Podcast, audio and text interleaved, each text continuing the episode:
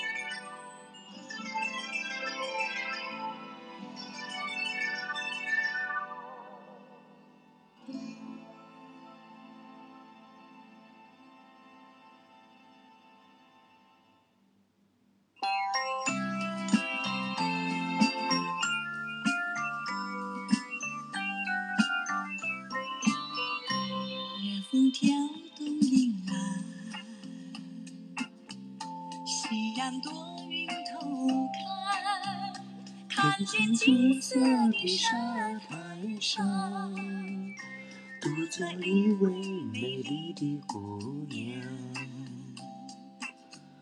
眼睛星样灿烂。每次夕阳弯弯，穿着一件红色的纱帽，忽然想。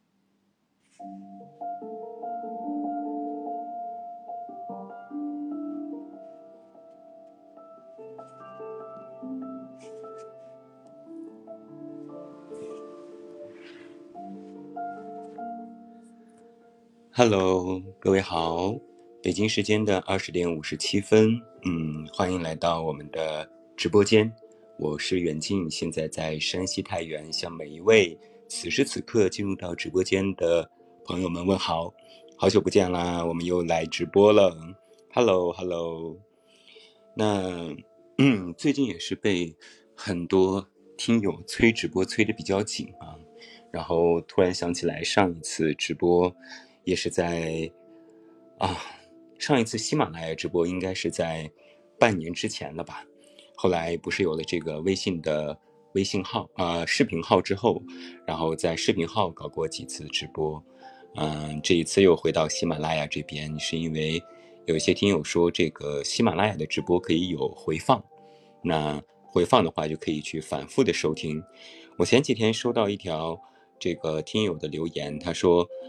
就是本意还是在催直播。他说把前几次的直播听了无数遍，都可以倒背如流的这种感觉，嗯，受宠若惊啊。因为我的这个直播不像其他一些专门做直播的主播那么的有营养，我的我的这个直播呢，基本上就是闲聊啊，然后直播间的人也不是很多，大部分都是陪伴了很久的一些听友，大家就是有这么一个一个小时的时间吧，就是。说说话啊，聊聊天啊，什么什么的哦，是你是吧？Hello，你好，嗯，哦，最近一次直播还是去年，所以我不是一个，我曾在无数次的直播里面说过无数遍，就我不是一个特别喜欢直播的人，所以就，呃，很少直播，然后，嗯，很多话啊，什么东西就写在文章里，写在这个节目当中了。但是呢，最近因为就是我因为在家这个装修家嘛，所以这个更文的时间也不是很多，啊，尤其是最近吧，就每天都有很多各种各样的琐事，所以就嗯一直在这个公号的运营上，从今年开始好像都有一点点力不从心的感觉，所以我知道我还要努力啊，然后呃还是希望多写文章，多录节目给大家听，然后。呃，感谢大家的陪伴。哎，怎么感觉像是在说这个直播的结束语啊？没有没有，我们今天才刚刚开始哈，北京时间的二十一点整。那哎，好久不见，Hello，嗯，啊，看到有一些就是每次直播都来听听这个直播的朋友，有一种怎么讲，就是老友见面的感觉。嗯，虽然我这个人不是经常直播，但是呃，每一次直播都感觉啊，好像呃。出现在直播间的朋友都是啊，之前认识的、眼熟的、看到过的、聊过天的，所以就会有一种老友重逢的感觉。嗯，每一次在直播当中，我都会说啊，我们以后加快直播的频率呀，我们以后如何如何多直播啊。但是每一次都失言了，所以这个话我今天晚上也不特别敢说。就谁谁又知道下一次直播又是在什么时候呢？对吧？嗯，眼熟眼熟，大家都眼熟，都非常眼熟。对我们今天今天收到一条留言哈，说就是这位，呃，小严，他说他今天的生日，他本来说是想晚上蹲一个更新，那我回回复他说，我说我晚上可以蹲一个直播，那在这边祝你生日快乐，然后呃，希望不管是不是生日都快乐哈，虽然就是就可能就是最近这两三年吧，快乐这个东西真的是非常非常难得。嗯，尤其是最近这个疫情啊，全国各地散发疫情还是很多，尤其是在上海还是非常严重的。就也不知道大家在哪里哈，大家可以跟我说一说，你们是在哪里呢？是在呃北京、上海，是在家还是在外面工作？呃，不管你在哪里，都希望大家能够保重自己的身体啊。在广州哦，在上海，在陕西，嗯，好，就。大家都要保重啊，一定是要保重。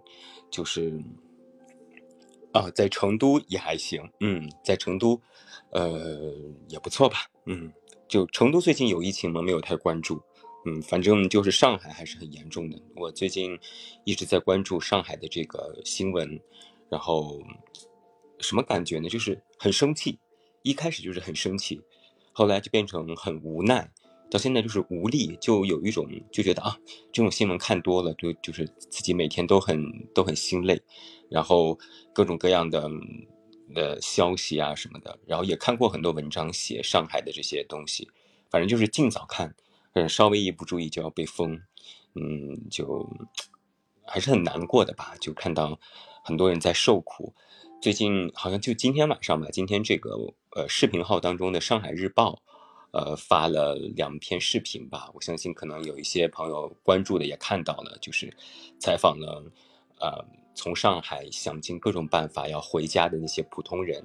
我也看过之前有一些媒体的采访，反正就大家都很难，嗯，此时此刻大家都很难。我不管你是在疫情的中心也好，还是在呃稍微安全一点的城市和地方也好，就。嗯，可能在之前啊，就我我个人来说，因为我，呃，之前在北京，现在在太原，都没有特别的这个在这个疫情的风暴点。就我一开始还觉得啊，这可能就和当年的 SARS 一样吧，就大家啊待一待啊，居居家呀，隔离隔离啊，可能就好了。就完全没有想到它会蔓延这么长时间，也没有想到它真的会对每一个人、每一个普通人产生了巨大的影响。就包括我这种啊，就说是。啊，自媒体呀，或者说我不需要就是每天去坐班呐这种工作，或者说就是在对我影响没有那么大的情况下，我都觉得深受影响，就更何况是其他人，所以就，呃，将心比心吧，所以我就觉得，呃，无论大家在哪一座城市，都要好好的照顾自己，啊，要一定一定要做好防护，嗯，希望每一个人都能够平安吧，就在这样一个艰难的。大环境之下，啊，我希望大家都能够珍重，所以这是一开始想在直播里面反反复复想跟大家说的。呃，如果你有关注到我平时公号更新啊，或者说是节目啊，我其实不太愿意谈这些，呃，特别大的宏观这些东西。第一个是因为我我写不了，我就不是那样的人。第二个是，呃，写了之后也会被封，也会被删。我就靠这么一个号养活我自己，万一被封了，那岂不是一切都要从头再来？第三个是，我觉得其他的文章写的都很好，嗯，大家可以多关注这方面的一些消息啊，或者说评论呐、新闻呐等等，嗯，关注这些不是为了要激起自己的这种怎么讲这种呃什么愤世嫉俗这种感觉吧？我觉得是一种。悲悯的这种心情吧，去看待这些事情，尤其是看到很多人在受苦，嗯，内心是有很多不忍的，但是好像又没有什么办法，就只能做好自己吧。我觉得我们眼下唯一能做的事情就是做好自己，嗯，这是这应该是我写文章这么多年以来唯一贯彻的不多的主题之一啊，就是无论在什么时候都做好自己。那每个人都做好自己，那我觉得。嗯，很多的难关呐，这些其实都能过得去，嗯，听起来像一句鸡汤，但是确实是一个实实在在的人生方法论吧，啊，是这样子。嗯，哎呀，一开始说的这么沉重啊，这不是我今天这个要表达的意思。我觉得大家聊天直播嘛，还是要轻轻松松一点比较好，嗯，所以就是。略微有些词穷，该说点什么呢？每一次直播我都会感觉很词穷，因为要我在这边说一个小时的话，然后呃，就会觉得哎呀，很多话其实反复说、反复讲，就像我现在有时候写文章就觉得无话可写、无事可讲，就好像是我不知道有没有和我基本上同龄的，就是过了二十多岁，嗯，比如说二十七八岁啊，或者是跨过三十岁之后。自己本身的这个表达欲就在不停的下降，嗯，我是一个呃写文章的人嘛，但是我我自己都感觉我的表达欲在不停的下降，就有些时候很多事不想去写，很多事不想说，也有可能啊，就像我们在平时生活当中，当你到了一定的年龄之后，你就会想说啊，嗯，很多事就自己心里面憋着，自己调整，嗯，不喜欢跟人去分享，嗯，这可能也是表达欲下降的一种吧。所以就是，嗯，不知道这是不是人的一个通病或者是一个惯性，就好像是到了一定的年岁之后呢，就越发的不愿意去敞开心扉的去谈一些事情，或者是去聊一些事情，或者不喜欢把自己的事情都给别人知道，都给人家知道。嗯，这可能是我有问过一些朋友哈，就这一点来说，问过一些朋友。我其实也写过类似主题的文章，但是可能写的时候还没有到这个岁数。那等到了这个自己到了这个岁数的时候呢，就觉得啊，原来这种感觉是这个样子的，就是没有一个什么事情的打击，或者说没有一个契机，就自然而然的就逐渐的就好像自己的表达欲和分享欲就在下降，就好像是对，就像这位听友说的，就是没那个劲儿了，就。呃，有个非常典型的例子哈，就是我朋友圈，嗯，虽然我好友不是很多吧，但是之前刷朋友圈的话，晚上刷也能刷好久好久好久才会刷到第二天或者刷到前一天，但现在我刷朋友圈可能就那么三五下，那么几百个好友的分享就已经全部都看完了，就大家好像也不太他发朋友圈了，也不喜欢和别人交流了，嗯，不知道大家都在干嘛，就好像有人问我说，你也不跟别人聊天，那你平时都在干嘛？我说就。一个人待着呀，好像也没有什么事情做，然后也不想什么东西，嗯，不知道是什么原因，这可能就是年龄使然吧，可能就是这种感觉。我看到有位听友说，他说第一次听我直播哈，偶尔微博偶尔会回复啊。说起微博这个事情，我上一次更新微博是四月底，然后我前两天上微博的时候，我其实每天都在刷微博，但是我就是不发，我。昨天我还看到我微博上一次发是四月四月底，这好像一个月就时间又过去了，又什么都没有发。嗯，不是那种特别话痨的人，有时候可能会，呃，比如我可能会在某一天里面连续发好几条，那个时候可能是在看书啊什么的，就有感而发，也是随时就发了。有些时候呢，可能就觉得啊想说什么，但是转念一想，或者是忙了个其他的，哎，这个分享欲就没有了。所以也就不发了，所以就这个微博更的也不是很多，然后像我其他站点什么绿洲啊，这些都是更着更着更着就不更了。这是不是白羊座的一个特性啊？就这种喜新厌旧的感觉，有人会有类似的想法吗？我也不知道，但我个人是这样子的。嗯，我看大家都在说什么啊？回到太原几个月咋样啊？这位置换哈他在问，回到太原几个月，怎么讲就是忙。嗯，我不知道有没有听友哈，就是，呃，装修过一套房子。就我已经算是特别能省心的一个人了。我虽然这个人就是喜欢凡事亲力亲为，但是我这个房子是设计公司装修，设计公司设计，呃，然后也没有每每天去盯着那个现场。但是就是这样子的话，也有很多的这种琐事需要你亲自去跑，亲自过问，亲自去盯着。虽然说设计公司他说。说是啊，你可以不用管，你直接呃都交给我们，然后到时候直接拎包入住就可以。但是总是觉得不放心，各位能理解那个意思吗？总是觉得啊，因为我本身我为了这个看装修方便，我就在我家这边就租了一套房子，我就其实不是很远，走路大概十分钟就能到。那我其实没有什么事情也不会过去，但是就每天就会有很多的琐事啊，这个需要你敲定啊，那个需要你敲定啊，各种的敲定啊，各种的去联系啊。尤其是比如说你，嗯，比如说像地砖呐，啊，全屋定制啊，这些你需要跟几方去沟通啊，就这些东西。我是一个比较善于沟通的人，呃，就我，呃，没有什么特别绕弯子的地方。而且我这个人就是看好一个东西，比如说我看这个地砖，我不会把所有的地砖都看一遍，然后我再选。我可能真的就是货比两三家，然后定一家，就真的很会给自己省心。然后对这个金钱方面也不是特别的在意，所以就已经省了很少的心了，很多的心了，但还是每天感觉都很忙。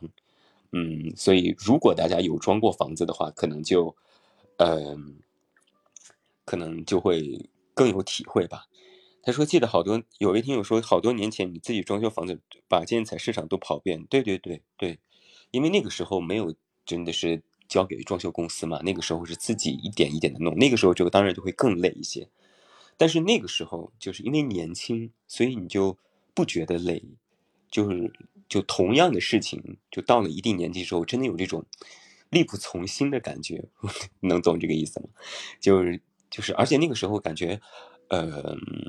可能就是心态不一样。二十多岁的时候，你觉得啊，我有一个小家，我要把它弄得如何如何如何，对未来充满了希望啊，那种干劲儿。到了三十多岁时候，真的就是消减了很多。就虽然现在我在装房子啊，我也对我也对新家有憧憬，也对未来有憧憬，但是三十多岁的那个憧憬和二十多岁的那个憧憬不是一回事儿。我不知道有没有和我同龄的人哈，不知道我说这个话大家能不能。听得懂，呃，听得听能不能理解吧？就是这种感觉。就三十多岁的憧憬和二十多岁的憧憬真的不是一回事儿。你让我说什么怎么样的是他们有什么不同呢？好像也说不出来有什么不同。反正都是觉得啊，未来也很也是很有希望。但是那种希望和二十多岁时候那种希望也不同，就很奇怪，就这种感觉，就很微妙的这种变化。有可能是比如说我更务实了呀。我会考虑到，比如说，呃，四五十岁养老问题呀，呃，爸妈的这个晚年安度问题呀，这些加入到了我对未来的憧憬当中。那二十多岁的憧憬呢，可能更更虚一点，就觉得啊，我要成功，或者是我要赚钱，嗯，就没有这种特别觉得说啊，我要做成一件什么事情的这种感觉，可能就是，嗯，呃。心理成熟肯定是更成熟了，但更有可能的是，你到了一定的年龄阶段，就应该去做一些什么事情。就是不同的年龄阶段要面对不同的事情，去解决不同的问题，然后面对不同的人生。总结来说，如果说的宽泛一点的话，可能就是这个原因吧。我看到有位听友说，我准备毕业了，好迷茫啊。这位莫扎山吧，嗯，我觉得怎么讲，二十多岁就应该迷茫呀。就我，呃，现在说起来，我就想起刘同那本书里面写的啊，就就你二十多岁就应该迷茫啊，对呀，就准备毕业，那是二十三、二十二三岁，那个时候就应该迷茫。对我，我现在想起来，我那个时候也是迷茫的，就二十多岁的时候也是迷茫的，就每天，呃呃，是有事情做，但是做完以后还是迷茫。那个时候是那种在迷茫什么呢？就是那种，呃，不是说没有路走，路肯定是有的。嗯，我毕业找工作赚钱，呃，赚大钱，然后好好生活，需要有品质的生活，这条路是有的。但是好像又没有路，有路又没有路，所以才迷茫。我不知道这位听友能不能听懂我这个意思？就我作为过来人去回想我毕业那个时候，他就是在迷茫啊，迷茫，年轻就应该迷茫啊。在迷茫之后，你才能够找到这种什么样的感觉呢？就是，呃，我这么给你形容吧，比如说我们现在在一片大草原上，或者在一片平原上面，有很多条路，你不知道该怎么走。那如果起了迷雾之后，那就我们陷入了迷茫，发现啊没有路了。但是在迷茫渐渐消退消退之后，有一条路显现出来，那就是你应该走的路。能懂我这个意思吗？我不知道这么去比喻，大家能不能理解哈？在迷茫当中，最最先显出来的那条路，才是你应该走的那条路。这就是，嗯，我现在回头去想，我当时做选择的时候是这个样子的。或许我改天应该去写写文章，我要把我这句话记下来，写一篇文章。二十多岁就应该迷茫啊，这是肯定的、必然的，这是每个人都会经历的阶段。对，然后。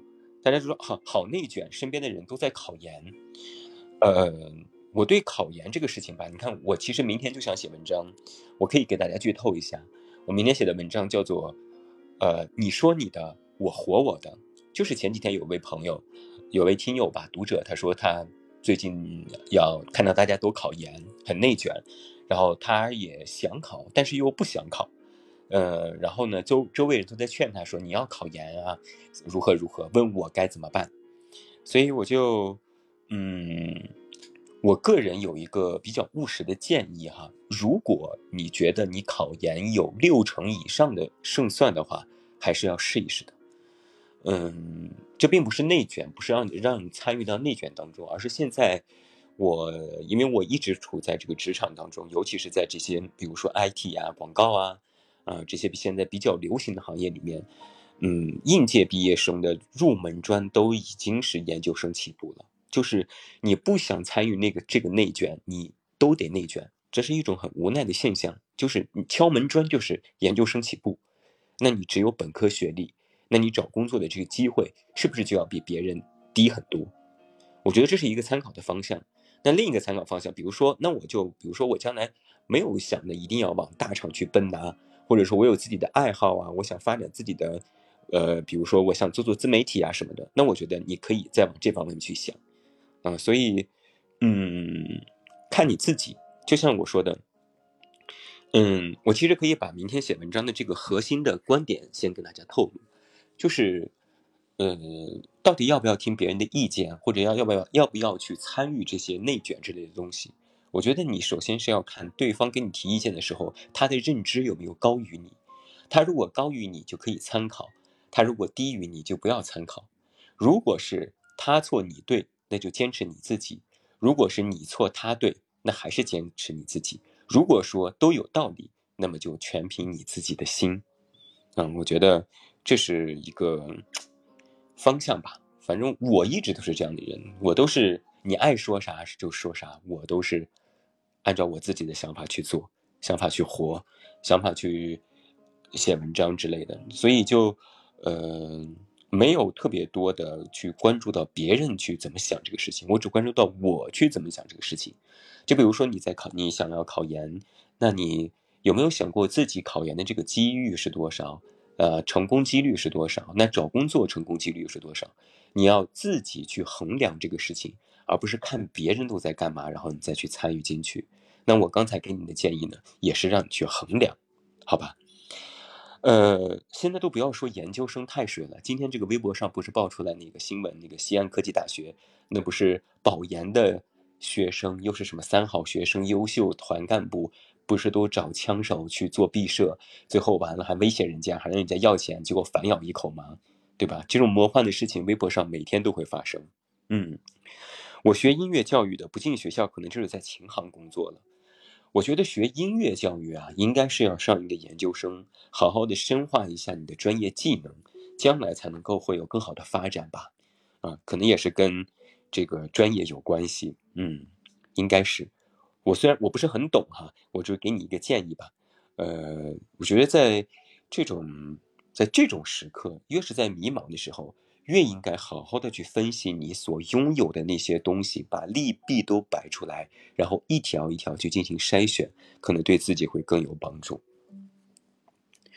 对，这真的是一个魔幻的世界。我就我经常我因为我每天上微博啊什么的，嗯，怎么讲？就每天打开微博，每天都有新的生气，而且有些时候我有时候看到有人吵架啊什么的，我会把一些。我会看到，如果说 你说的特别过分的话，我会点进去那个人的主页去看一下。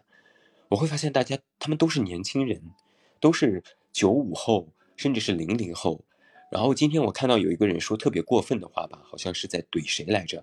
我就进去翻到她是一个研究生要毕业的一个女生。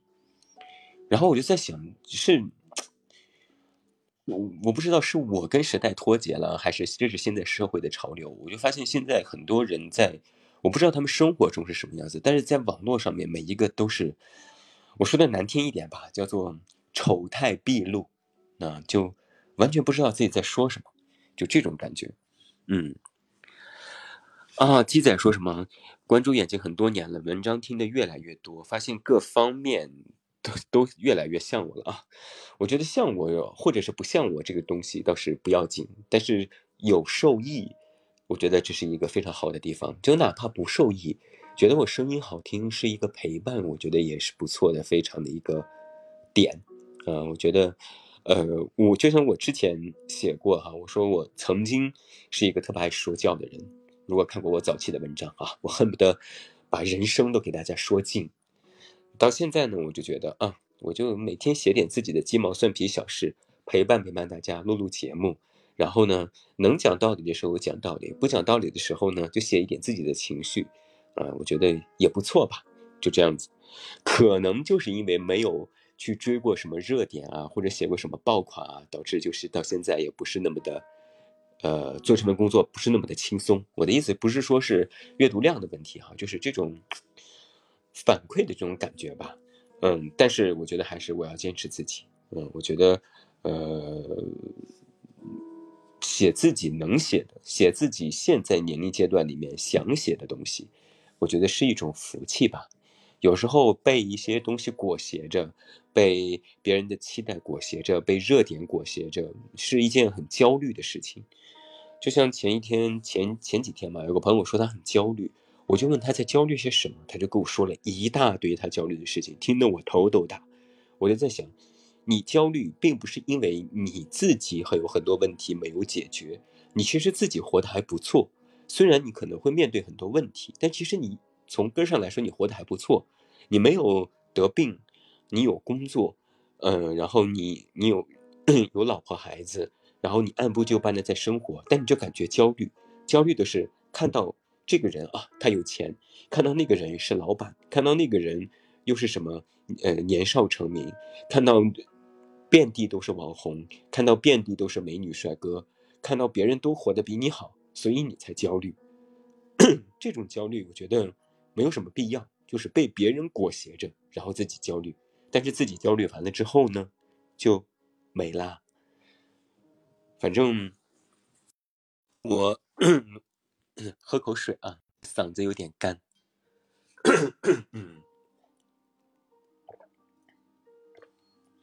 就我之前呃写过一篇文章，我非常的建议大家都去想一个问题，就是想。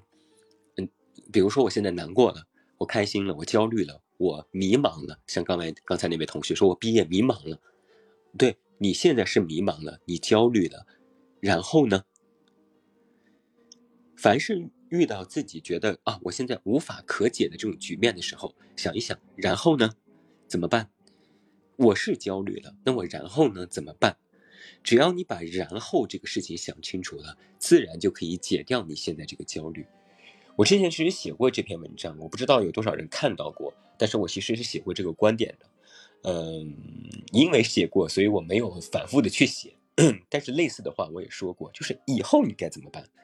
你不要总是困局于现在，困局于现在的这种局面当中，要学会做那个自己破局的人。嗯，这可能是我们，我觉得是每一个。嗯，成年人吧，都应该拥有的一项生存技能，就是要学会自我破局。期待别人的帮助不是很现实，期待别人来拯救，完全也是无稽之谈。所以就只能是靠自己，让自己去进行破局。而在不断的破局当中，你就会变得成长成熟。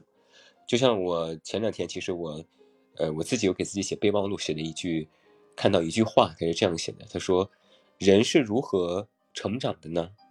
回答是：你要独自走过悲喜，要独自走过悲喜。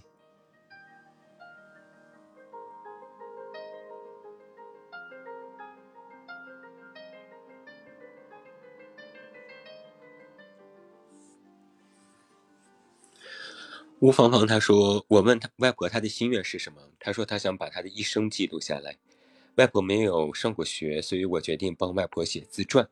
在这个过程当中会收获很多啊！当然，当然，我觉得，呃，吴芳芳这位听友的他这个做法很好。虽然不知道最后这个自传能写多少，但是，嗯，我怎么讲，就是你在亲自的回顾你外婆的一生，嗯，我觉得这是一个，这是一件非常非常有意义的事情。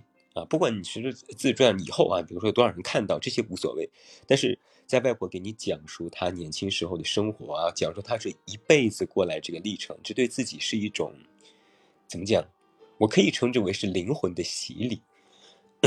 我有看过一些很多大部头的书，嗯，有一些尤其是一些国外的长篇小说，在一些大的历史背景格局之下，讲述的很多普通人漫长的一生。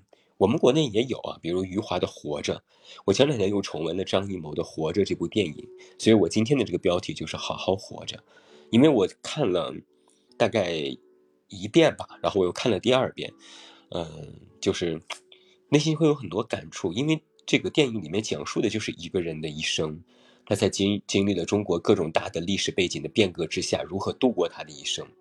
我觉得看别人的一生，对自己是一种灵魂的洗礼。嗯，远近现在都没有更漫画壁纸了哈。波虎呢？波虎在啊，在啊，在啊。好的，因为他波虎是这个样子哈，他最近实在是太忙了。然后呢，我之前跟他说，他这个漫画壁纸跟我现在的这个工号调性不是很搭。就波虎他比较擅长画那种可可爱爱风的那种漫画，呃，那种风格的壁纸，懂吧？但是我呢，我总觉得我这个人呢，好像又不是那种特别可可爱爱，所以我之前跟他说，他当时已经画过五十张了嘛，我就说那就先不用画了吧，因为他最近又很忙。他在学而思那边做设计，每天都要加班，啊，我也不想让他给我熬夜画这些东西。那既然大家想念波湖，那我马上哈，这不是这不是马上就要到这个，呃，这个这个这个中秋不是中秋端午了嘛？马上让波湖来一张端午的壁纸给大家。然后对，在在在波湖当然在。那之后呢？啊，波湖没有留言是吧？就说了他很忙吧。那之后让他来多多留言，多多留言。好好，谢谢大家惦记啊，带波湖，谢谢你们啊！大家这个小星星这个礼物应该是呃，如果是花钱的就不要再花钱送了哈，如果是免费的话就送一送也不错。嗯，我大家刷一个小星星，我能得零点一元钱，好像是啊，好像是，我不太记得了，因为我好久没有看喜马拉雅这个直播了，这个直播的这个界面都已经完全变了。因为喜马拉雅我不知道怎么回事，它就经常改版。我呢又是一个不太用这个客户端的人，因为我上传节目啊、编辑后台啊都是在电脑上，所以它这个改版了之后，它这个界面我真的是非常的不熟悉。嗯，好的，北京时间的二十点三十分，这里是远近电台，好久不见的直播，我是远近，现在在山西太原向每一位读者和听友问好，希望大家今天晚上都能过一个。平静而愉快的夜晚，等到我们十点直播之后呢，就可以安安心心的睡觉。然后明天晚上呢，我们就有公号见啊。远近是感冒了吗？没有感冒，但是我我是有一点这种 怎么讲，慢性咽炎啊。就比如说，呃，我我要如果长时间的说话的话，就会感觉这个嗓子里面 有点卡痰啊。然后呢，说多话之后，感觉有就会有一点这种。就是听起来很像鼻塞的这种声音，但是又不是鼻塞，但我鼻音是已经很一直很重的。我当时在练这个学习播音主持的时候，老师就说我鼻音很重，要矫正我。但是我因为练习不到家，没有矫正过来，所以就听起来都很像是感冒，但实际上不是。哦，麦西，你还充钱了是吗？我天呐，你不要充钱，大家不要为这个直播花钱哈。首先，第一个是这种你直播你给刷了礼物之后，平台还要分成。呃，第二个呢是，嗯，不想让大家浪费钱，大家聊聊天，开开心心就好。嗯，不要不要花钱。谢谢麦西送的水晶玫瑰，让你破费了，破费了。这个东西贵吗？我这还看不到，我这只有卖货。哎呀，那我就卖货吧。那我下次就卖卖卖点货。三月份开始关注主播，几乎把所有的节目听完了。哦，三月、四月真的是我更新不是很频繁的时候啊，那就难为你了。我以后会加快频，我我以后得必须保证这个，呃，喜马拉雅每月八期节目，算下来就是一周两期，一周两期呢，再加上一期的视频号，一天一周更新三期。然后呢，如果有公号广告的话，再加一期，啊，反正一周就应该是到两到三期节目吧。现在基本基本上是这样子。小七爷说他第一次赶上直播哈，没有关系，直播如果今天没有时间听的话，我们喜马拉雅直播放可以是可以有回放的，之后就会在节目列表里面进行更新，然后之后也可以去回听啊。呃，之所以这一次就是在这个音频直播没有视频直播，就是因为视频直播没有回放。有些人他可能那天忙，他没有看到直播，他就心心念念想看回放，但是这个视频号的直播是没有回放的。那在听友们的建议之下，我又回到了这个音频直播，但是视频直播将来也会有。我决定我在不久的，哎，我这个 flag 还是不要再立了吧，反正就是我觉得是穿插进行吧，啊，穿插进行。谢谢麦西送的玫瑰，送的花语，送的吊坠，送的小鹤。还有，谢谢大家送的小心心。嗯，在不值得的人生里，值得的活。对，是是我写的文章，对，嗯，其实你看我，嗯，我就算是，就不用说今年哈，就算去年的话，我大概陆陆续续也有写了一百万字了，是不是也是很可怕的一个数量？一百万字的话，如果要出书，能出十本书了。虽然其中我认为有百分之六十的文字都是垃圾，但是还能剩下百分之四十，就是这种输出量还是有的。每天看觉得一篇文章两千多字不是很要紧，但是如果写到一百篇的时候，那就是很吓人的一个数量了。嗯，Hello 后娘，你好，欢迎，我要再次欢迎一下在我们直播间当中的听友哈，虽然人不是很多，但都是老朋友。我觉得氛围还是不错。到之后，等一会儿我们直播完，然后啊有了回放之后呢，大家之后如果说某天没有更新，就可以去听一听这一个小时的直播回放，呃，也不错吧。毕竟有亲友亲自验证过，说时间还挺长，挺助眠。然后我又没有什么平起伏特别明显的这个情绪，就一直在这边逼叨叨，所以大家想睡也是可以睡得着的。嗯。嗯，长大时候感觉，长大之后感觉有时候真的很 emo，特别是在深夜。为什么在深夜里 emo 呢？其实我觉得有一个特别好的点吧，有一个特别 专注的点，就是因为我们的人生还有很多未尽之事啊。嗯，我能不能拜托，就是哪位听友啊，我就交给这，交给那个那谁吧，交给。小严，小严，好像现在还在吗？你能帮我记两句话吗？到时候发到我公号后台去。一个是二十多岁就该迷茫啊，另外另外一个是，呃，长大后的深夜很 emo。我觉得这两句话都可以用来做文章标题。我现在没有办法跳出去加到备忘录里，我希望你能帮我加一下啊，把这两句话加到备忘录里。我将来要写文章啊，在长大后在深夜里 emo，这就是因为你在。想那些未尽之事啊！谢谢谢谢小严，辛苦你了。对，你看我其实就是这种人，就可能是一种职业习惯，就是跟他就跟哪怕是在跟我的朋友聊天的时候，如果我突然就蹦出来一个什什么灵感、什么想法，或者是一个一个一个呃标题之类的，我就会火速拿出手机写在备忘录里，然后等到我回来之后再往里面添东西。加东西就是一篇文章，这就是我的一个职业技能。嗯，谢谢谢谢大家啊！我看到小严已经给我发来了，在公号后台，谢谢你。嗯，另一个就是在深夜里 emo 啊，只要把这句话发给我，我就想起来今天我和听友们聊天就是聊到了什么内容，到时候就可以写文章出来了。嗯，真是勤快呀！哎呀，没有办法呀。就是你知道，就做自媒体这种事情，呃，尤其是就最近哈，这个疫情啊，呃，我虽然没有就是在这个风风暴，但是太原当时不是也有疫情嘛，我们也被封了很长时间，嗯，对我来说没什么影响，因为我平时也不太出门，但是呢，就会做自媒体就会有一种感觉，就是忘了今天是周几，忘了今天是几号，忘了今天是不是周末，就大家都是周末出去玩了。我反而窝在家里，因为周末商场一些东西人都很多，反而是到工作日了，哎，我就去商场逛个街啊，看个电影啊，什么什么之类的。那个时候反而人少，就是和人家这种职场人就是 错峰出行，嗯，这种感觉。今天晚上还是十点下吗？对我今天晚上还是十点下，因为，嗯，太晚的话，第一是影响大家休息，第二是。我平时这个点儿都已经睡下了，实际上，已经这已经大家已经是见怪不怪了。我一般都是九点四十左右就睡了，但是最近哦睡的还是比较晚一些，因为可能会到十点半、十一点吧。因为我最近痴迷于看柯南，嗯，我之前不知道为什么突然很想看柯南，最好之后最好呃不不对，怎么讲？正好我有一个 candle，所以我就下了。很多这个柯南的漫画，然后我就在看，啊，我看到无妨也给我在后台发来了刚才那两个标题哈，也谢谢你，谢谢大家，嗯，所以我就一直在痴迷柯南，最近只要一没有事情，我就拿起柯南，一天能看十多本，我现在已经大概看到了六十多本了，还有三十多本吧，应该就看完了，这个漫画的这种可能就看完了，对。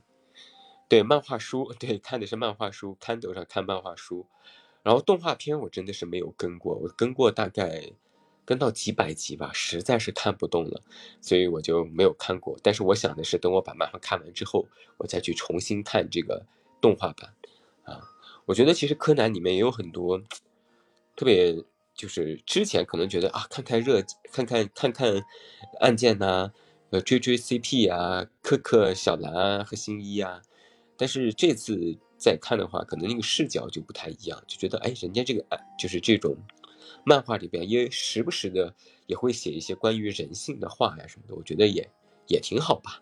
对，嗯，乌皇有看吗？哦，乌皇简直是我去年前年的最爱，所有的书我都有看，但是他们的公号和他们是不是最近是不是也出视频了？没有太看，但是他们出书我是必买的，我很喜欢乌皇。对，还有今年特别红的那个胖虎，也也很不错。嗯嗯，我我的我可能是没有太关注读书这方面了哈。我似乎有一个自己的一个想法，不一定对哈。就大家如果有青年轻人的话，是不是能回答我一下？就是我是觉得现在年轻人看书是不是越来越少了？就是你真的是正儿八经的看一本书，甚至比较深奥的书。一些国外的小说啊，这些的会看的很多吗？还是说相较于之前看的少了？大家也是有在大批量的看书，如果喜欢看书的也是在看书，是吗？啊，忙走走走，你来啦！你来了，欢迎你，欢迎你！啊，你天天看书，那很好，那很好。我看一下这位，呃，小莫哈，他说什么？嗯，啊。哎呀，小莫啊，你妈，你的母亲呢确诊了这个癌症，我的妈妈呢在一九年也确诊了癌症，呃，这个心理上肯定会有很多的负担啊，我也是经历过的，但是，呃，怎么开导他呢？我觉得有两个办法吧，第一个就是你和你的父亲呢多去安慰他，我觉得安慰不是以一种安慰病人的安慰，而是一种陪伴，就你多关心他。多帮助他，比如说妈妈要做饭啊，做做帮忙做做家务啊，干干什么其他的。第二个就是 要跟他说清楚他的这个病情啊，到底是一个怎么回事。嗯，不要去刻意的去隐瞒啊，除非说真的说是啊，我这个呃医生也不建议说忍隐，医生也不建议公开的时候，那再想办法。但如果说医生也不建议隐瞒的时候，我觉得就是 病人有知知情权，你让他把自己的身体、自己的病都了解的透透彻彻之后，他反而就不会那么的 emo 了，他就知道啊这个病是是怎么回事，医生是怎么说的，怎么治疗的，然后呢，家人们是怎么看的，啊，把这些都弄清楚，我觉得基本上阿姨这个心态就可以调整过来。你像我妈之前也是啊，怕这个怕那个，怕的要死。但是医生反复跟她说啊，你这个是你这个病是确实是癌症。第一，这是我们要面对的。但是癌症里面又分了很多期，对吧？你像我妈是乳腺癌，分的什么三阴啊、两阴啊、中期、晚期、早期啊什么的。那我妈的病呢，当时是一个比较轻微的，啊，就。他一开始也不信，我们这样跟他说，就找医生跟他说，拿出的诊断报告跟他说，让他一遍一遍的调整他自己这种胡思乱想的想法，让他知道啊，他的病不是严重的，是可以痊愈的，然后经过后续的一直持续的治疗，是可以啊活很多很多年的。就让他完全的知晓自己的病情，然后不断的去告诉他你没有事，给他信心，然后再从生活上去关心他，让他时刻体体验到、体会到自己的老公也好、孩子也好，都是在爱着我的，并没有因为我病就会觉得我是拖累啊什么的。从心理上、生理上，我觉得都需要去做到做好。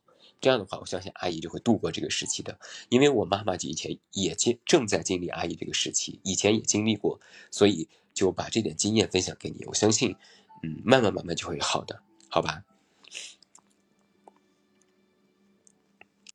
然后，嗯，喝水喝水，我都在喝水了，对，喝水了。对的，很多人就是不清楚，所以觉得到了癌症就特特别恐怖，就是因为他们不了解。嗯，也不想让病人呢解释解释啊，你没事儿，你没事儿，你肯定会好的。大家都是这样劝人，那怎么会好呢？他自己想癌症，他又不知道他的癌症是几期了，是怎么化疗？化疗就是化疗了，那化疗的原理是什么？那放疗的原理又是什么？这些东西都要跟他讲清楚，就好像是在给他普及一次他得病的这个东西的所有的治疗方法，让他一步一步都知道清楚。水至清则无云无鱼，病至轻则无恐，知道了吧？就是这个意思。嗯，我再看看大家还有什么问题哈。嗯，太原生活怎么样？太原生活啊，呃，还就那样，就就那样。嗯，你要是说生活，嗯，有什么特别大的改变的话，我其实我我个人哈，我也不是说我回来了我就只能说这边好。我个人觉得和北京差不多。嗯，因为我在太原呢，我在北京呢也是不爱出门的一个人，就在家待着。呃，因为我不需要坐班嘛，我就线上办公。线上做广告，有时候开会去去公司，那其实我活动的范围也不是很大啊。那回来太原之后，我还是在家待着，然后呢，也是去一些什么商场，而商场里面那些牌子呢，北京又都有了。那北京如果没有的牌子呢，我也买不起，对吧？所以就还好。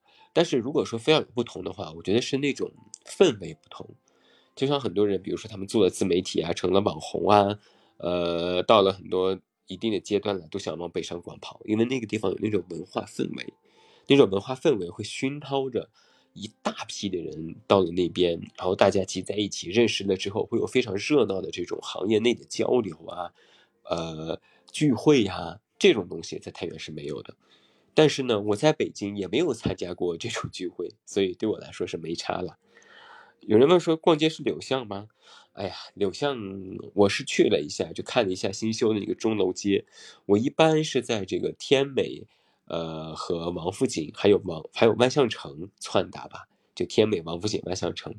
其实太原不是很大，也没有什么特别大的据点。我基本上就是在就在这三个地方溜达。嗯 嗯，能不能来期签名活动照啊？这个问题你每回都问，现在告诉你不能，因为没有意义啊。大家如果说想签名，什么什么之类的这种东西，哎呀，我不好意思搞哎，我主要是不好意思。第一不是红人，二不是名作家，我怎么好意思搞呢？我现在直播间人数三十四，我要是什么时候直播人数达到三万四了，我搞个抽奖搞一搞，这不是挺好？嗯，家乡需要我建设，我需要回太原哦，我欢迎你回太原，对，欢迎太原，但是。我回了太原以后，我觉得有一个非常明显的差别，跟北京啊，我觉得太原，我不能说所有啊，但是有很多人的这个整体素质还是要比一线城市低很大一块儿。呃，我并不是说是我自己有多高啊，我真的是回来之后遇到过，比如说有一些人啊，他就就比如说我前两天去看那个邓布利多的那个电影，我前面的一排夫妻。两个人就把鞋都脱掉，就搭在了前一排的座椅上。这种事我在北京是从来没有见过的，从来没有见过的。人家就脱掉鞋，光着脚，就把脚就放在了前面的座椅上，然后还在边抖。你能明白吗？那到了后来呢？呃，反正反正我每一次去电影院，就都能遇到过这种人，就比如说。后排有些人就就是全程叽叽喳喳，全程在说话、聊天、打电话，而且打电话竟然都没有静音，你知道吗？我都我都匪夷所思。所以为什么我就是工作日出去看电影，就因为我就知道啊，那个时候没有人，我看个清静。但凡后面只要有人，绝对不管是男女老少，绝对就会说话，就会聊天就会。然后后面如果坐个男的，他就会一直磕你的那个凳子。你说他一遍呢，他还会呛你几句，就没有办法理解。就我在北京其实也有过，但是并不是每一次都有。但我在太原看了这么十来次电影了，每一次都有。我就觉得我这边的年轻人是没有经受过这样的。教育吗？还是怎么回事？我就没有办法理解。当然，我不是说所有哈，可能我这个人运气比较美，背每次都遇到过这种、这种、这种、这种没有素质的人。我们的电影院其实也是刚刚开放那么三五天吧，之前也是一直在封的，因为太原也有疫情嘛。对，那太原怎么工作呢？怎么消费呢？呃，我我在太原没有工作啊，就自媒体啊，然后呢就做北京的工作啊，我可以居家办公的，所以我在太原和在北京其实没有差，嗯，而且北京那边我也不是说没有工作了，我只不过是从之前的公司法人变成了公司合伙人，就是我是居家办公，所以就我有根网线就行，至于我在哪儿其实无所谓。所以这是，所以就是刚才我说的嘛，我跟其他有工作需要每天坐班的小伙伴们还真是不一样，因为我没有这种地域的限制。嗯，然后我还看到还有大家还说什么哈，还有说什么说什么的，让我看一下。啊，那以后还会回北京吗？嗯，我觉得说，除非有必要的话，我其实是不太想回去了。除非有必要，比如说。我真的有了一个特别好的机会啦，或者说我真的想突然人生方向发生改变了，我可能会回。但是，呃，没有什么这种必要的话，我可能就不会回了，因为这和我当初的人生规划不相符。我在很多年前就已经说过，三十五岁的时候我要退休，我要。从北京离开，我要过养老生活。等到疫情之后呢，我可能就是一边工作一边环游世界，或者去这儿旅行旅行，去那儿旅行旅行，然后顺便还能写写公号啊，呃，写写游记啊，发发节目啊这种，然后靠自媒体赚点钱呐，然后接接广告私单赚点钱呐，然后全世界的走一走啊这种，嗯，我是比较喜欢这样的生活啦，就是，呃。就希望以后能够有机会吧，啊，对。然而疫情阻碍了我的脚步，那我就没有办法，就是，就是先装房子嘛，这不是正好房子在装修，就先装房子，嗯。所以太原目前还是你规划当中的归宿，嗯，怎么讲？就是我虽然就是很多年前说哈，我一定要在北京成功，啊，但是我可从来没有说过我成功之后就要留在北京。嗯，我其实是一个，哎呀，是不是是思想比较老土啊？就是我虽然对故乡情结没有特别重，但是我觉得，碍于就是现在哈这种一线城市的这种生活成本和这种死的成本，我真的是我个人觉得我在北京死不起啊！我买个墓地都要三十多万，你觉得我能死得起吗？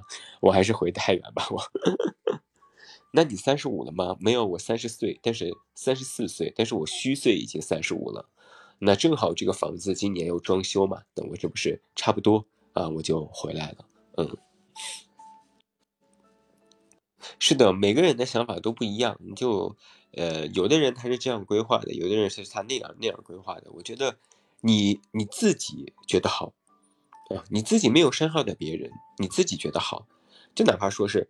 我就想在小城市待着呀，安逸，我就喜欢安逸，OK 呀，当然没有 OK 呀，没有任何人能指责你的选择是错的，前提是你在没有伤害到别人的情况之下，所以我就说大家都要做自己，对，跟着自己的心走就行，嗯嗯，没有，呃，必要去听那么多人的意见，别人的意见也是从他们的人生里摘取出的。意见来给到你的，你如果完全都按照别人的路意见去走，那你岂不是活成了别人的模样？是这个道理，对吧？那北京的房子呢，空着啊，租出去了，租出去了。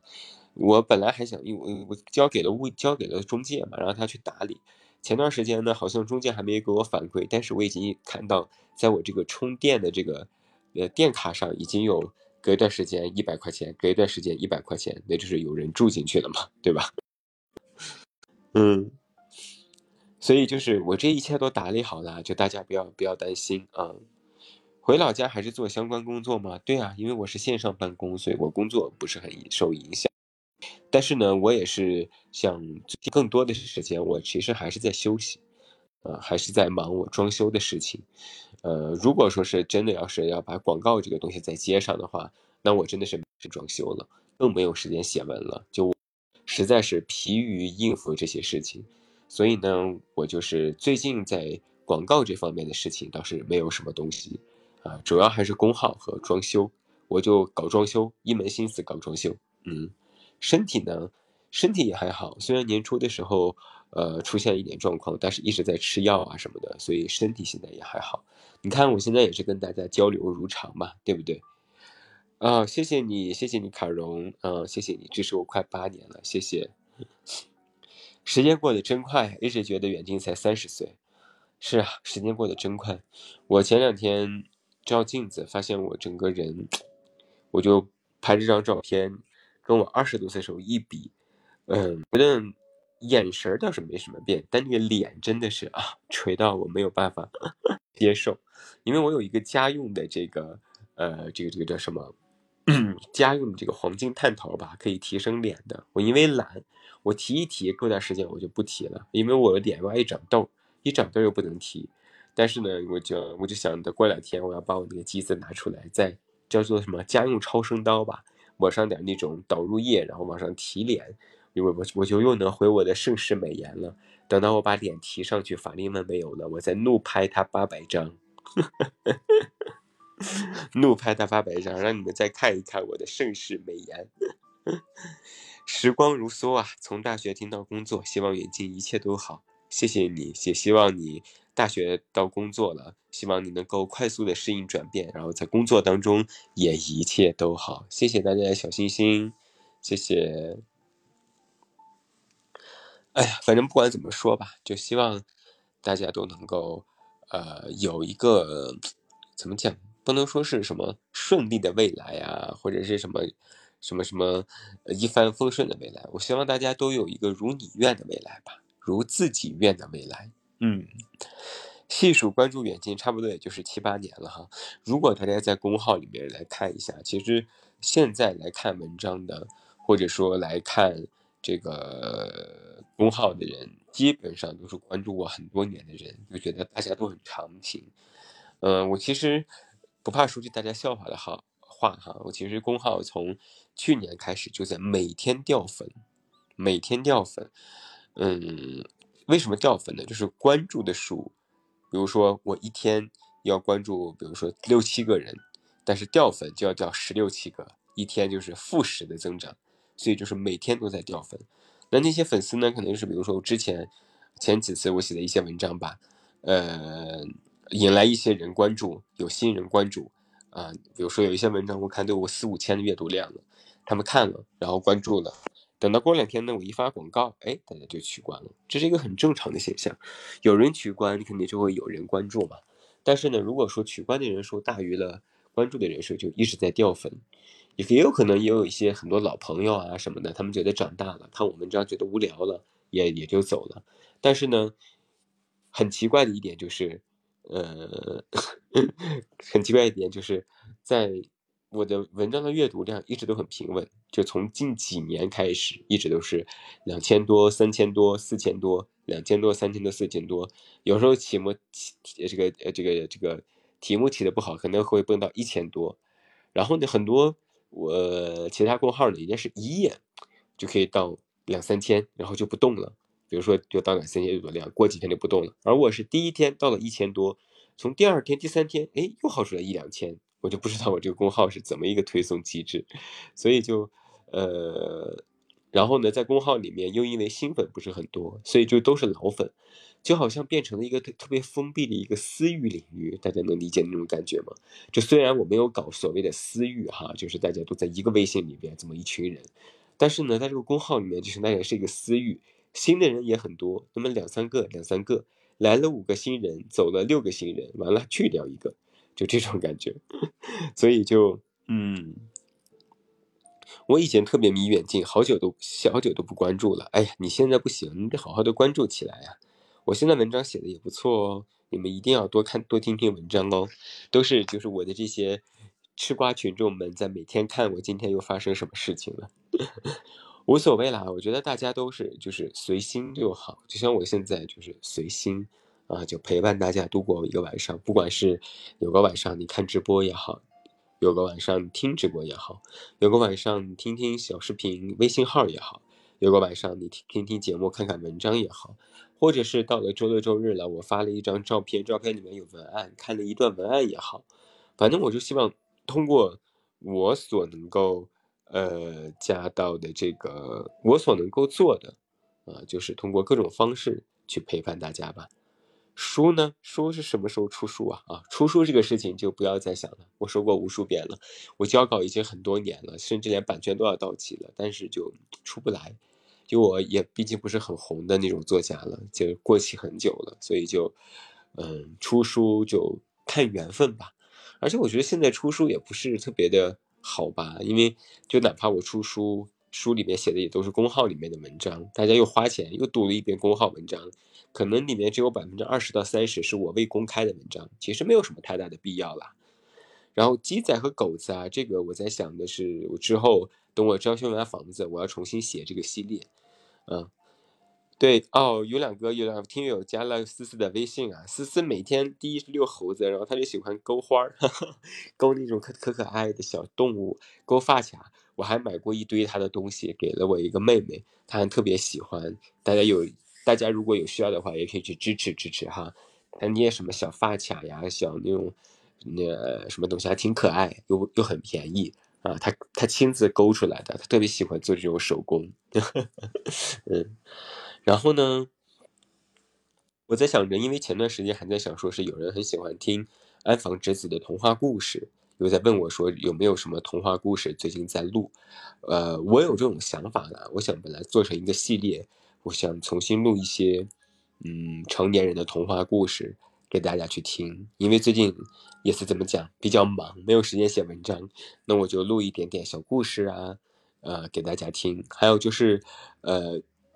五二零的时候发了一段文案，可能录的比较煽情，大家都说很温柔，啊，我在想，那我是不是也应该找一些什么特别温柔的文章给大家录一录？就内容不重要，重要的是那种感觉啊，就不知道咱们现在的这些在场的听友是否同意？如果同意的话呢，我可能就策划策划，咱们就每周搞一搞，啊，然后就做出来一个怎么讲，嗯。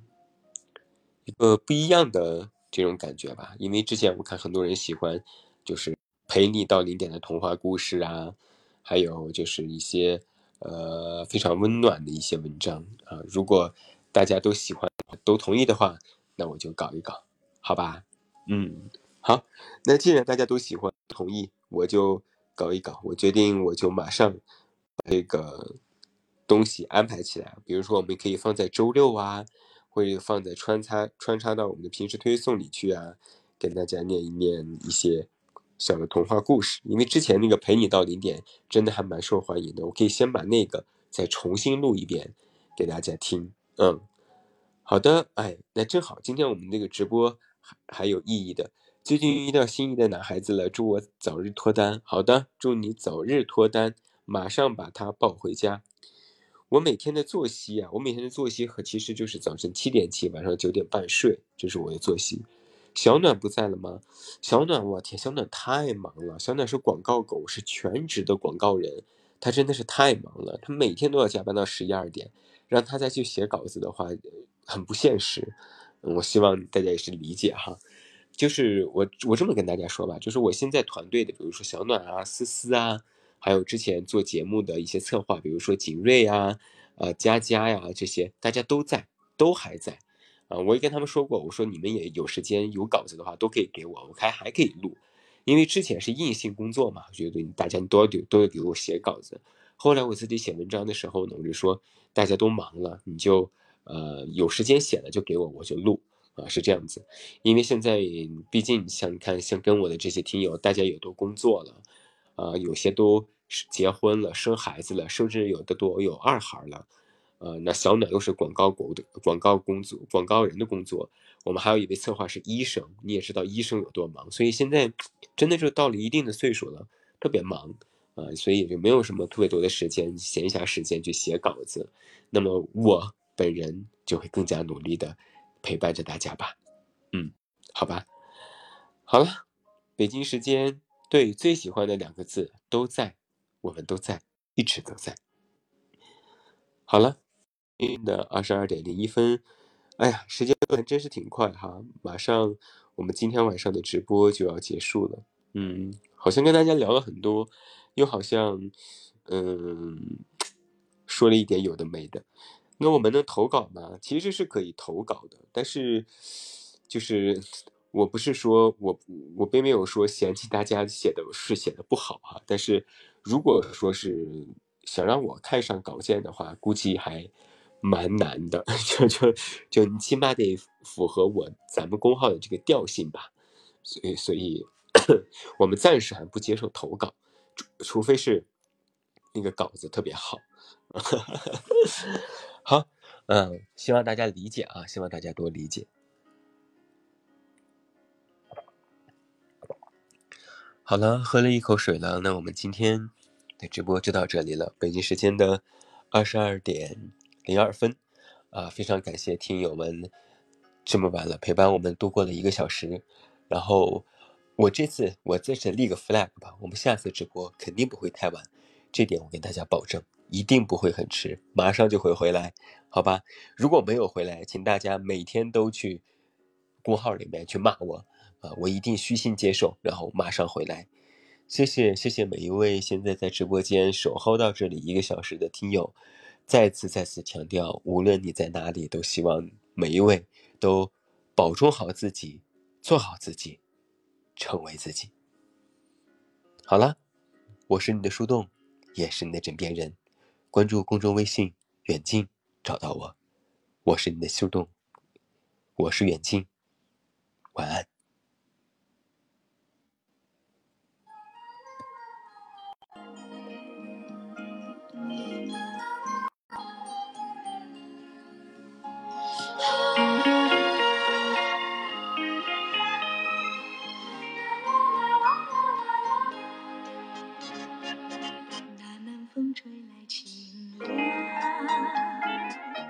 那夜莺啼声细唱，